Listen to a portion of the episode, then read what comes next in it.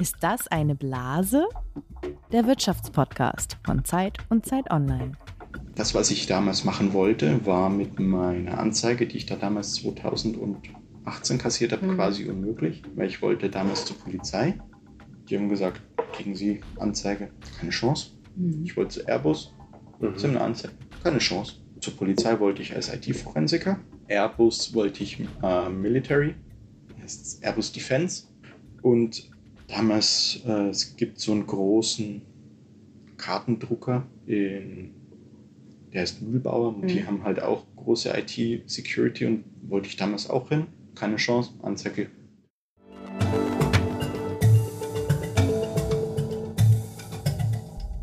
Herzlich willkommen zum Podcast Ist das eine Blase, dem Wirtschaftspodcast von Zeit und Zeit Online.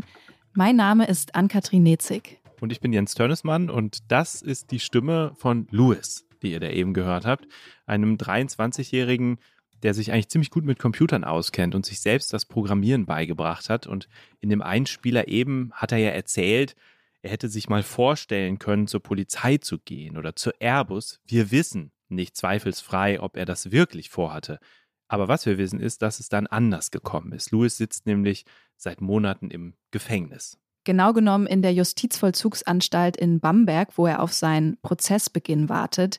Die Staatsanwaltschaft wirft ihm vor, dass er im Darknet ein Forum mit 16.000 Mitgliedern betrieben haben soll und außerdem des bandenmäßigen Handels mit Betäubungsmitteln in nicht geringer Menge schuldig sein soll. Wir konnten darüber mit ihm und auch über sein Leben sprechen, und zwar in U-Haft in der JVA, weil Louis sich entschlossen hat, uns seine Geschichte zu erzählen. Ja, wer ist Louis? Wie ist er zu dem geworden, der er ist? Darüber haben wir in der ersten Folge dieser kleinen Miniserie in unserem Podcast Ist das eine Blase gesprochen.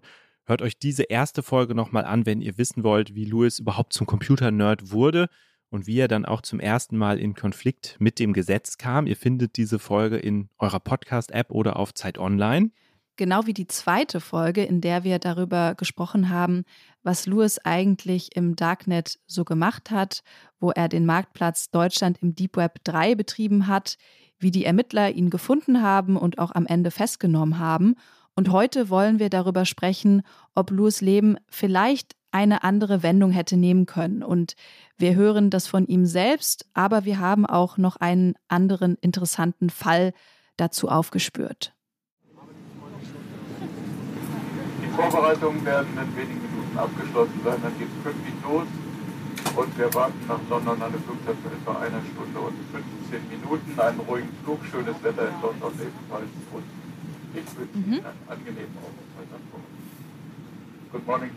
Also, ich sitze jetzt im Flugzeug nach London, um dann in einen kleinen Vorort weiterzufahren und dort jemanden zu treffen, der bis zu einem bestimmten Punkt eine vielleicht ein bisschen ähnliche Biografie wie Lewis hat, der aber dann eine andere Abzweigung genommen hat. Und wir wollen uns mal angucken, warum der diese andere Abzweigung genommen hat und wer ihm dabei geholfen hat, dem vielleicht auch im Weg stand und was ihn am Ende motiviert hat, doch kein Cyberkrimineller zu werden. Jens, in diesem Kleinort bei London, da lebt Martin, der ist 18 Jahre alt und hat ein Leben, das bis zu einem gewissen Punkt ziemliche Parallelen zu dem von Louis hat. Martin lebt auch in einem Haus so am Stadtrand mit seinen Eltern, äh, ein Haus mit Garten, Spielgeräten, da wächst Gemüse, so wie bei Louis Eltern und über dem Tisch baumelt ein Schild mit der Aufschrift Happy. Hello, Hi. I'm Jens. Hi. Nice to meet you. Hello. Hello.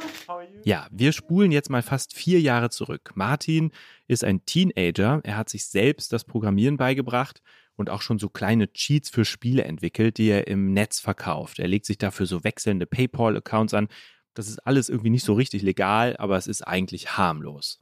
Und dann wird es aber, wie bei Louis, ein bisschen ernster mit seinen Computeraktivitäten. Er hackt nämlich seine Schule. Ja, wie Louis gelingt es Martin, das Administrator-Passwort zu den IT-Systemen auszuspähen und sich auf diese Weise Zugang zu den IT-Systemen, zu den Servern, zu den Accounts der Lehrer zu verschaffen. Das heißt, er hat dort eigentlich Zugriff auf so ziemlich alles. Und was macht er damit, Jens? Ja, er macht alles, was geht. Also er entzieht den Lehrern ihre Benutzerrechte, er reaktiviert abgeschaltete Nutzeraccounts, schaut sich auch Dateien an, die er da entdeckt, äh, spürt so ein bisschen, ob es da noch Klassenarbeiten gibt. Er lädt sich auch eine Liste, sagt er, mit Schülerdaten herunter auf seinen Computer. Genau, er hat also sozusagen auch da, ähnlich wie Louis, eine ziemlich offene Tür entdeckt, aber anstatt seinen Lehrer zu informieren und eine E-Mail zu schreiben, wie das ja Louis gemacht hat, stöbert er ziemlich lange hinter dieser Tür herum, kann man sagen. Und er sorgt für Chaos. After a couple of months of playing around, there was some of the more malicious things started to happen. Remote shutdown of machines, specifically. So find the Windows logon server, turn it off, see what happens. During halfway through the school day, the server that handles the logging in of teachers and students would just turn off. So nobody would have access to their own accounts on any machines. You turned it off? Yes, I turned off. Basically, they named all of the servers after the planets in the solar system. So it was just about search up Mercury, turn it off, search Venus, turn it off, search Mars, turn it off, and go through all of them and turn all of them off and see what Then the whole happens. school was offline. Or Uh, they had internet access. They didn't. They weren't able to log into the computers. Er fährt dann einzelne Server herunter. Die Server sind da. Äh, Wir haben ja schon einiges über die Benennung von Servern in diesem Podcast gehört. Die Server an dieser Schule sind nach Planeten benannt. Saturn, Venus, Mars. Auf diese Weise entdeckt er sie auch. Ja, und irgendwann schaltet er einfach mal das ganze Sonnensystem ab. Okay, also streng genommen hackt er sich nicht nur wie Louis und sein Kumpel Daniel ins Schulsystem ein, sondern er macht da auch einiges. Also er bringt da vieles durcheinander. Wir haben ja in Folge 1 über das Prinzip des Responsible Disclosure gesprochen, also wie gut gesinnte Hacker Sicherheitslücken melden sollen. Ja, und Louis und Daniel, du hast es eben ja gesagt, haben immerhin eine anonyme Mail an ihren Lehrer geschrieben. Aber Martin macht das nach eigenen Worten, der macht das nicht. Er macht einfach immer weiter und es dauert dann eine ganze Weile, bis die Schule ihm auf die Schliche kommt. Martin sagt, dass ihn ein anderer Schüler in der Bibliothek beobachtet hat und dann verpfiffen hat und dann quasi die Schule ihn überführen konnte. Und jetzt wird es nämlich interessant, weil jetzt verläuft das Leben von Louis und Martin dann doch nicht mehr so parallel. In Martins Fall reagiert die Schule nämlich ganz anders als bei Louis. Wir erinnern uns, Louis durfte nicht mehr zur Abifahrt fahren und musste dann letztendlich auch die Schule verlassen, also wurde der Schule verwiesen. Die Schule hat ihn außerdem angezeigt, genauso wie sein Kumpel Daniel, und er wurde dann am Ende zu 20 Sozialstunden verurteilt. Und wie ist es bei Martin?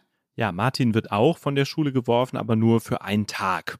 Und die Schule zeigt ihn auch nicht bei der Polizei an, sondern sagt einer ja, besonderen Einheit Bescheid, die zur National Crime Agency gehört. Das ist so ein bisschen das britische Pendant des Bundeskriminalamts. Und diese Einheit, die nennt sich Cyber Choices. Und bei dieser Einheit arbeiten, wenn man so will, keine Strafverfolger, sondern Strafverhinderer. Wir haben auch mit zwei von ihnen gesprochen, die sich ziemlich ausgiebig mit Tätern oder auch potenziellen Tätern beschäftigen. Das sind meistens Teenager, fast immer junge Männer, das haben die uns so gesagt, und Menschen, die auch oft in der realen Welt nicht so richtig zurechtkommen. Und manche haben Mobbing erlebt, manche sind auch depressiv geworden und bekommen dann in der Online-Welt Fame, den sie im echten Leben vermissen. So wie Louis.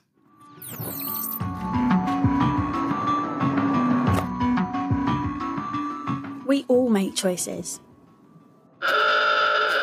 And hacking the school gate was Kai's way of proving he was, you know, somebody.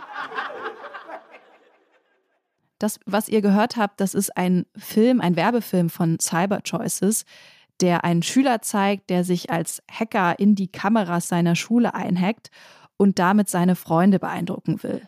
Und man sieht dann in dem Film, wie er irgendwann vor einer wichtigen Entscheidung steht. Er kann weiter hacken oder er kann es sein lassen. Getting a life for Kai was all about being the big bad man online, deep down in the dark web or wherever. I mean, he knew what was legal and what wasn't, but he felt safe behind them screens, like he was cut off from the real world. It was a game, and it wasn't a game.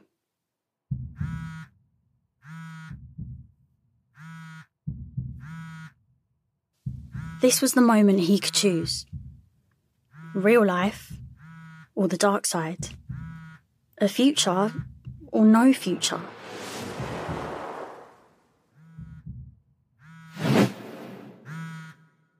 Also, es geht Cyber Choices darum, Menschen wie Martin und Louis klarzumachen, dass sie eine Wahl haben und ihnen dann die bessere Wahl aufzuzeigen.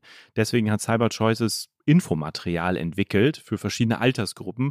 Eine Broschüre richtet sich sogar an Kinder unter zwölf. Da steht dann Become a Cyber Wiz, werde ein Cyber-Zauberer, steht da drin und werde eben nicht zu einem, der gegen den Computer Misuse Act in Großbritannien verstößt. Es gibt auch ein Computerspiel, in dem man sein Hackerwissen unter Beweis stellen kann.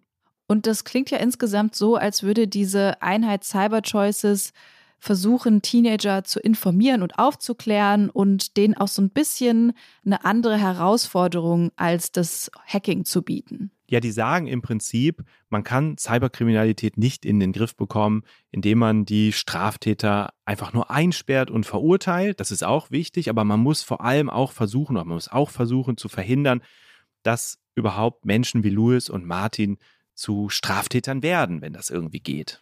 Okay, aber Hätte man denn so jemanden wie Louis oder auch Martin mit so einem Online-Spiel wirklich davon abhalten können, ihre Schule zu hacken? Was meinst du, Jens? Das glaube ich auch nicht. Also Martin hat auch erzählt, dass bei denen im Klassenraum immer auf diesen Computer Misuse Act hingewiesen wurde. Also der war sich schon bewusst, dass das, was er da tut, nicht in Ordnung ist. Also informiert war der.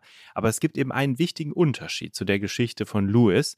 Wenn nämlich Cyber Choices von einer Schule benachrichtigt wird, dann sprechen die Mitarbeiter dieses Teams mit den Teenagern und ihren Eltern. Und so war das eben auch bei Martin und seinen Eltern in dem kleinen Ort bei London. Seine Mutter sagt, sie habe sich ziemlich viel Sorgen gemacht, als dieser Schulhack rauskam. Sie wusste da vorher auch nichts davon. Und sie sagt, dass diese Leute von Cyber Choices dann eigentlich zur richtigen Zeit gekommen sind. Genau, und die machen dann auch noch etwas anderes. Die besorgen Martin nämlich einen Nebenjob bei einer IT-Sicherheitsfirma, wo er dann im Prinzip kleinere Programmierjobs übernimmt. They they have sort of like real-time threat protection and stuff. -hmm. So they have a, a center of people sort of watching and monitoring -hmm. activity on networks for different companies. -hmm. uh, they do a range of different things. And essentially, my job at the beginning was automate some stuff, uh, and then there was some um, some further prototyping of, of things that it wanted to make in the future. Martin sagt auch, dass ihm das Spaß mache, auf der Seite der IT-Sicherheit zu arbeiten. It was exciting because of the, the sort of the things I, would, I was doing were much more interesting than sort of logging into an account and removing a bunch of permissions. But it's also more complicated, uh, a lot more difficult, more sort of technically advanced. So it's, it's nice.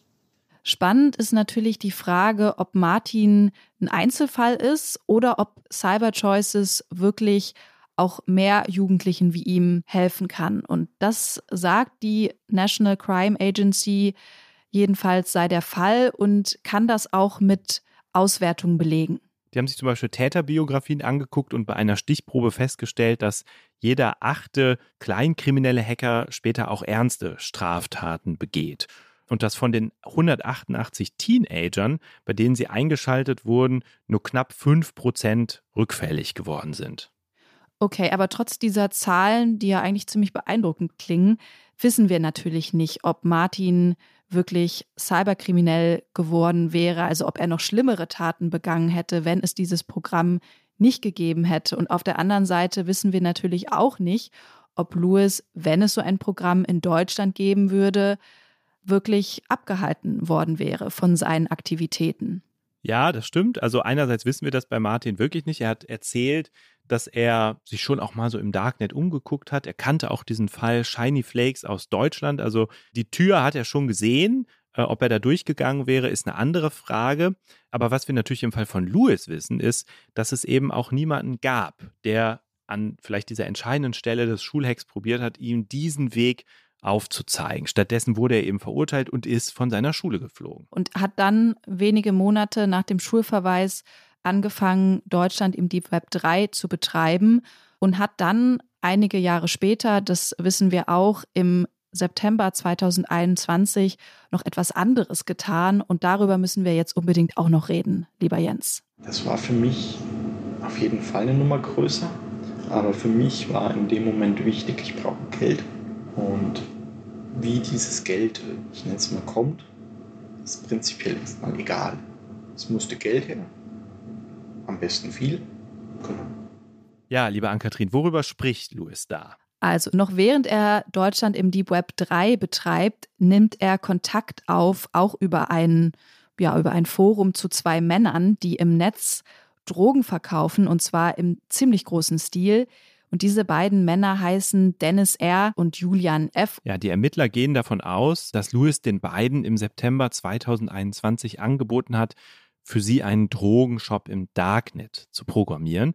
Dafür sollen sie ihm 10.000 Euro versprochen haben, plus eine Gewinnbeteiligung von 4 Prozent. Louis behauptet und hat das auch im Gespräch gegenüber uns behauptet, dass er diese Seite nie fertiggestellt habe. Aber was er einräumt, ist, dass er diesen beiden Männern, Dennis und Julian, übergangsweise einen Shop im Clearnet gebaut hat, also im normalen Internet, und dass dort dann auch Drogen verkauft wurden.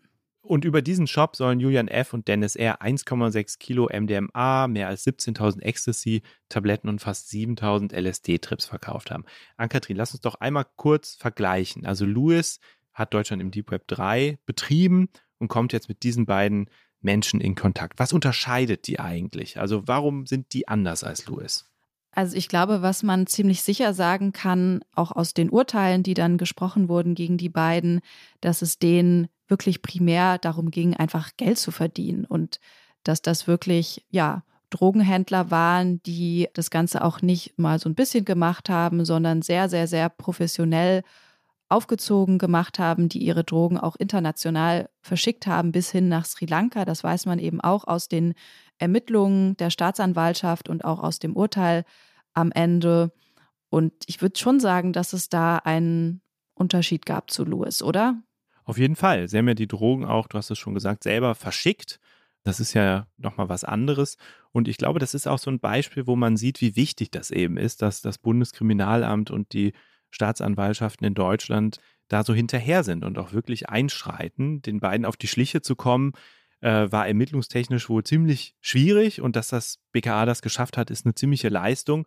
Also da muss man auch vielleicht mal ganz klar sagen, Prävention auf der einen Seite ist wichtig vielleicht, aber eben auch die Kapazität von den Kriminalisten, solche Fälle dann eben auch aufzuklären und solche Plattformen dann eben auch abzuschalten.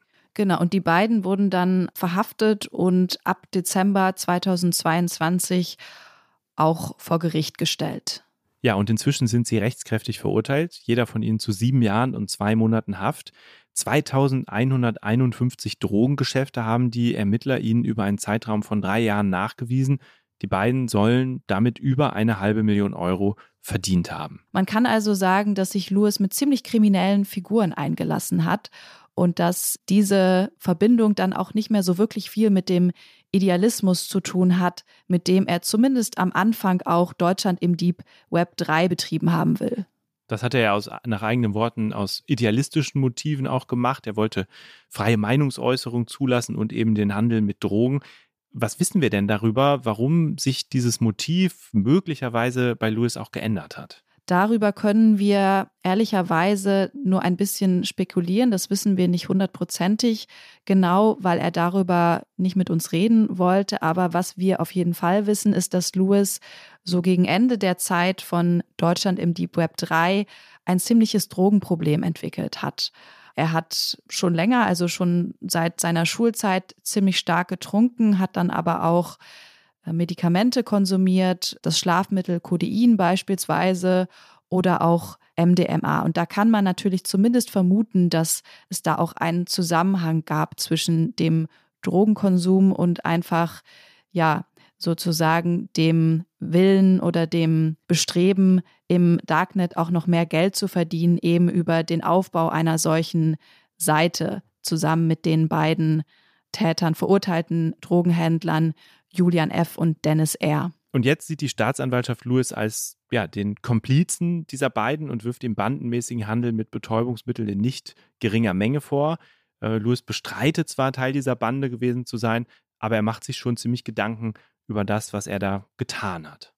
Ich weiß nicht, was für Menschen ich zu den Drogen geführt habe.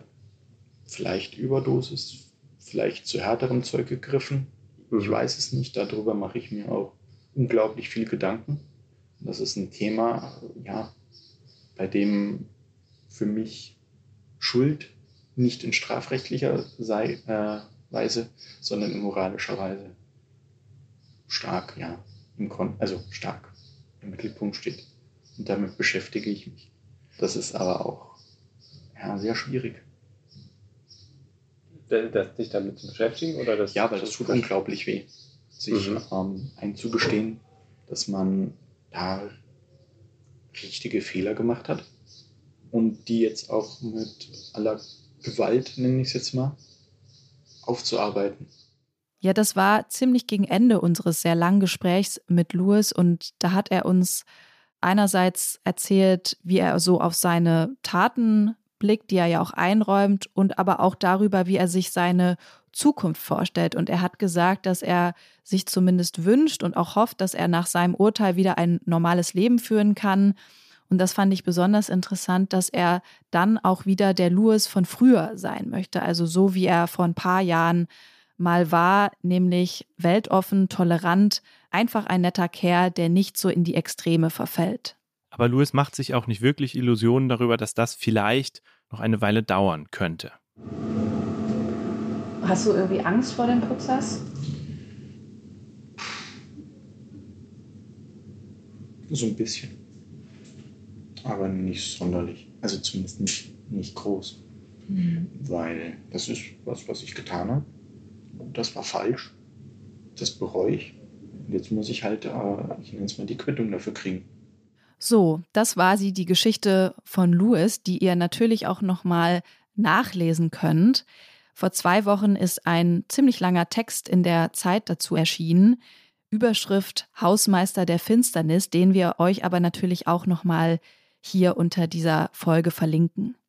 Ja, und damit könnte auch diese Folge jetzt hier enden. Aber ich glaube, Ann-Kathrin, wir müssen nochmal über zwei Fragen reden. Zwei Fragen, über die wir auch in der Redaktion gesprochen haben. Und zwar, ist es okay, dass wir Louis im Gefängnis besucht und mehr als drei Stunden mit ihm gesprochen haben während seiner U-Haft? Das ist natürlich wirklich keine einfache Frage und auch so ein Punkt in dem Leben von Journalisten, finde ich, wo man auf jeden Fall zweimal nicht nur nachdenken sollte, sondern auch nachdenken muss, was man da für eine Verantwortung hat. Wir haben uns dann aber wirklich auch nach langen Diskussionen dazu entschieden, das so zu machen und das auch so zu veröffentlichen, weil Louis natürlich nicht minderjährig ist, der ist 23 Jahre alt und hat diesem Gespräch auch explizit zugestimmt, und das war jetzt nicht so, dass wir da einfach aufgetaucht sind in der JVA, sondern das Ganze wurde angemeldet und wurde genehmigt, auch von der Staatsanwaltschaft über mehrere Wochen. Das heißt, er hatte auch durchaus lange Zeit darüber nachzudenken, ob er denn mit uns sprechen will und auch sich der möglichen Konsequenzen bewusst zu werden. Und ich hatte einfach das Gefühl, dass es ihm auch ein Bedürfnis war. Das glaube ich auch. Also das teile ich an Kathrin. Ähm, ich glaube auch, dass es deswegen wichtig war, so nah auf Louis ranzuzoomen und mit ihm persönlich auch wirklich über all das zu sprechen, weil dieser Fall, glaube ich, für was steht. Und zwar dafür, dass auf der einen Seite natürlich es gut und wichtig ist, Täter zu verfolgen oder mutmaßliche Täter auch zu verfolgen und gegen sie zu ermitteln. Und es auch wichtig ist, dass das Bundeskriminalamt und die Staatsanwaltschaften aufgerüstet haben, um da im Cyberraum ermitteln zu können.